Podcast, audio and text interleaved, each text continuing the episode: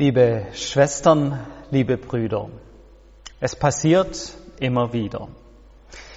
Wir bitten Gott um etwas und unsere Bitten werden nicht erfüllt.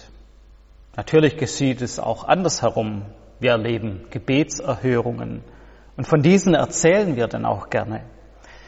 Von denen können wir dann auch in so manchen christlichen, erbaulichen Büchern nachlesen oder in manchen Predigten hören. Aber über unsere enttäuschten Gebetshoffnungen reden wir verständlicherweise nicht so gerne. Und das, obwohl diese Erfahrung sicher viele von uns kennen. Man betet inständig und ausdauernd für etwas und es geschieht einfach nichts. Ich bin mir zum Beispiel sicher, dass viele Christen weltweit seit Wochen um das Ende des Krieges in der Ukraine beten. Und es passiert scheinbar nichts. Ich bin mir sicher, dass seit langem viele Christen weltweit um ein Ende von Corona beten. Aber so richtig zu Ende gehen will diese Krise nicht. Ich bin mir sicher, dass auch ihr schon einmal für eine gute Sache gebetet habt, zum Beispiel um die Gesundheit von euch oder von jemand anderes. Und ihr habt erlebt, dass eure Gebete nicht so in Erfüllung gegangen sind, wie ihr euch das gewünscht habt. Natürlich gibt es Erklärungen für solche Erfahrungen.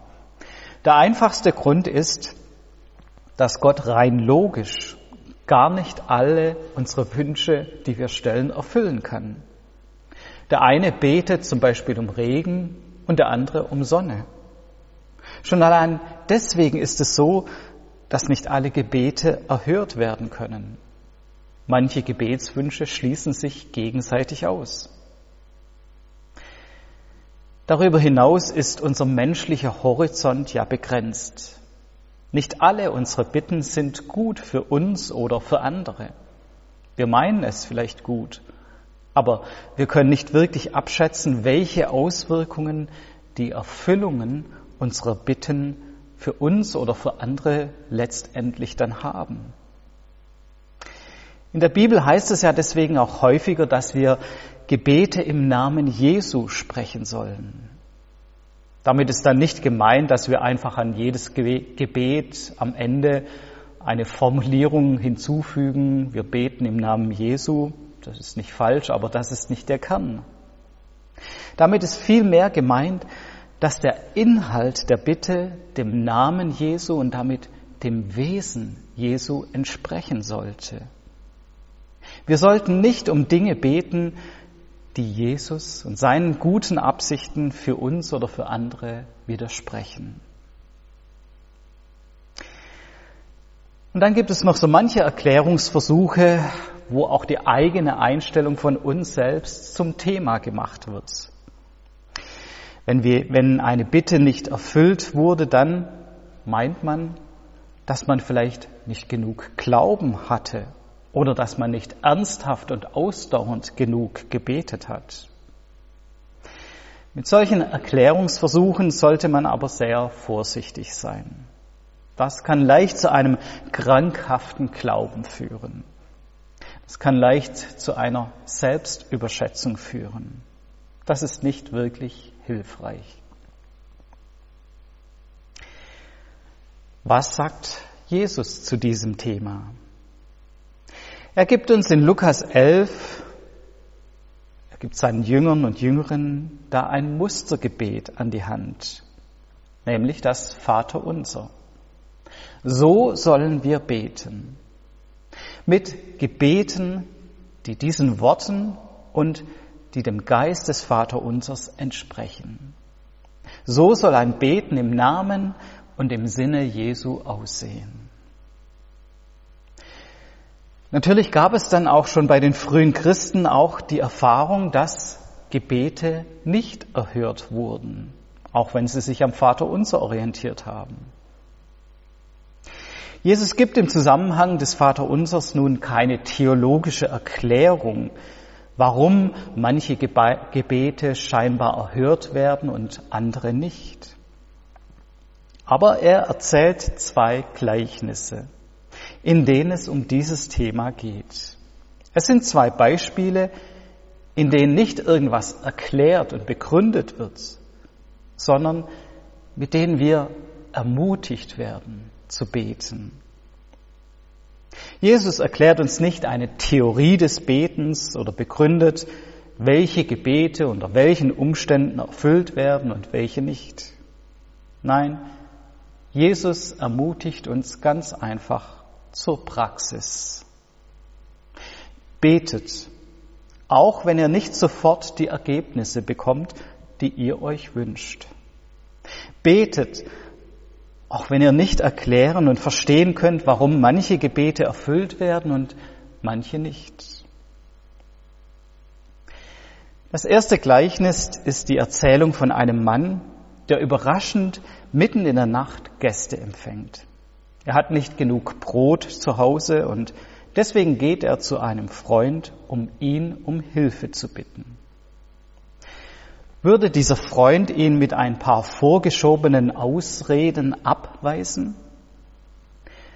Das Gleichnis, das Jesus erzählt, provoziert bei den damaligen Zuhörern folgende Reaktion. Nein, natürlich nicht.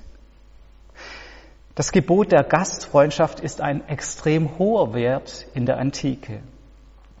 Sie wird nicht nur vom Einzelnen verlangt, sondern von der Gemeinschaft, vom ganzen Dorf. Und wenn jemand im Dorf in Not ist, dann hält man selbstverständlich zusammen. Man hilft dem anderen. Und selbst wenn das ausnahmsweise nicht der Fall wäre, allein um seine Ruhe zu haben, wird der Freund dem Bedürftigen helfen. Was sagt Jesus mit diesem Gleichnis über unser Beten? Er macht damit deutlich, dass wir zu Gott kommen dürfen wie zu einem Freund.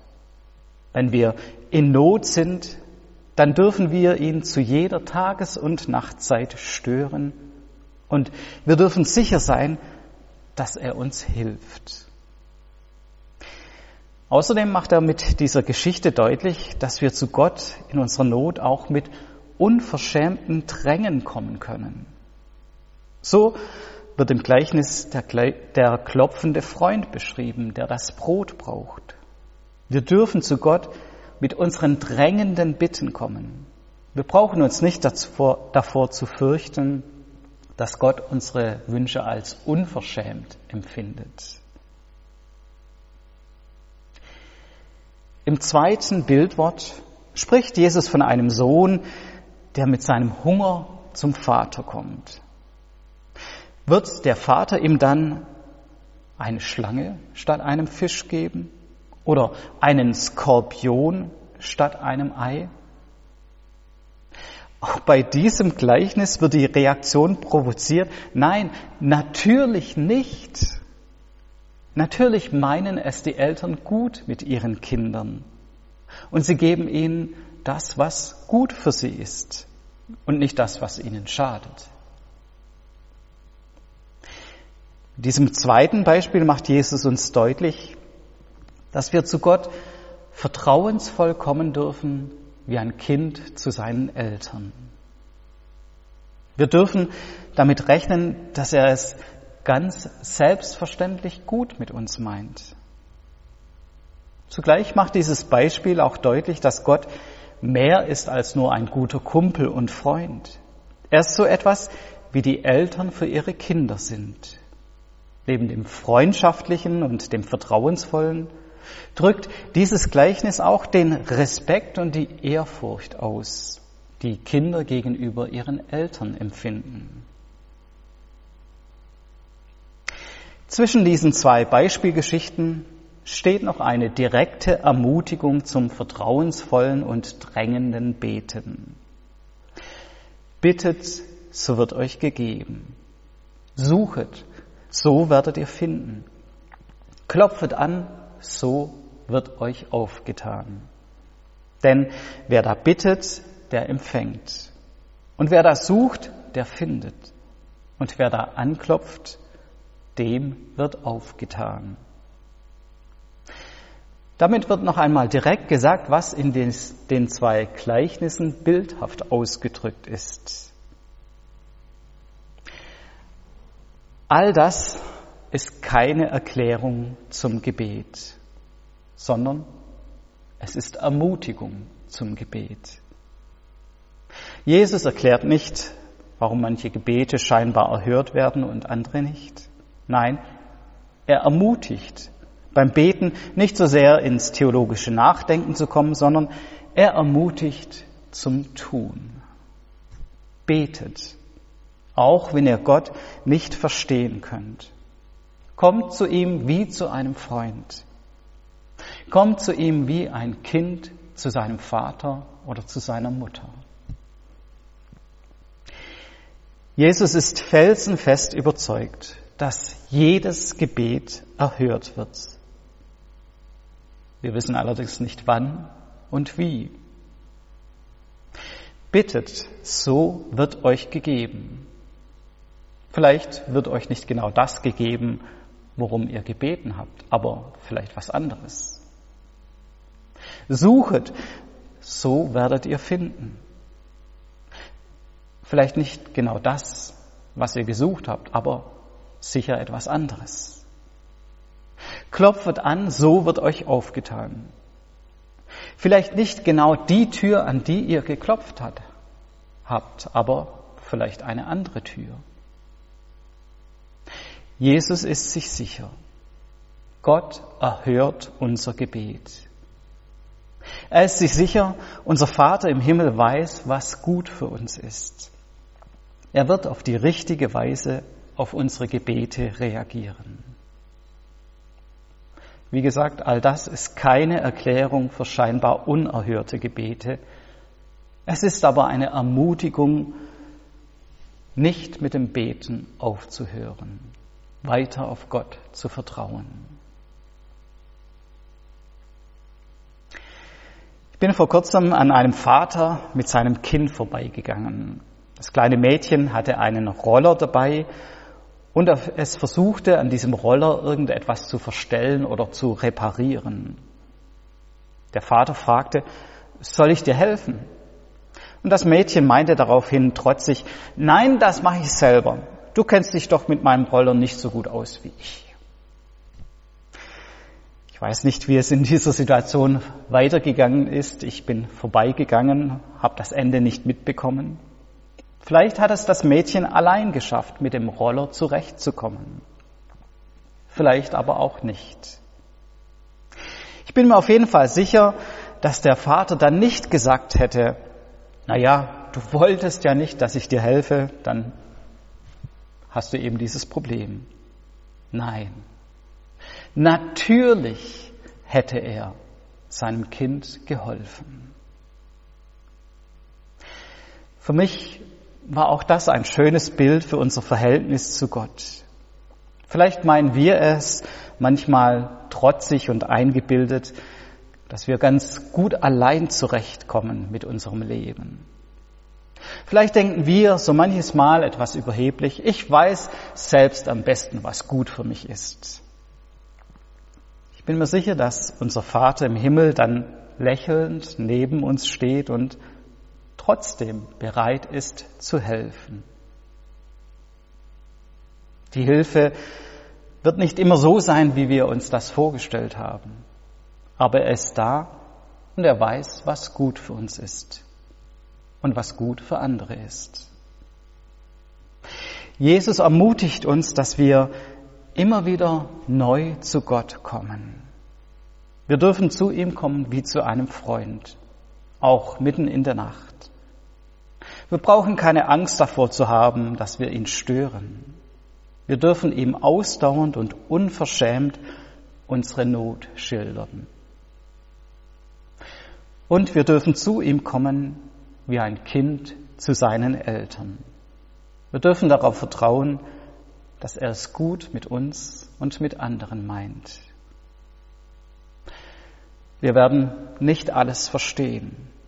Wir werden vielleicht trotzdem manchmal enttäuscht sein, dass sich die Dinge nicht nach unserem Willen entwickeln.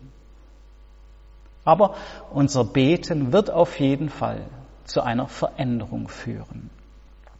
Manchmal verändert sich die Situation in die Richtung, in die wir uns das gewünscht haben. Manchmal aber auch nicht.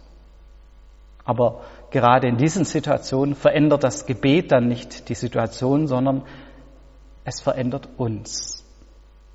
Und wir lernen durch das Gebet weiterhin und trotzdem auf Gott zu vertrauen. Amen.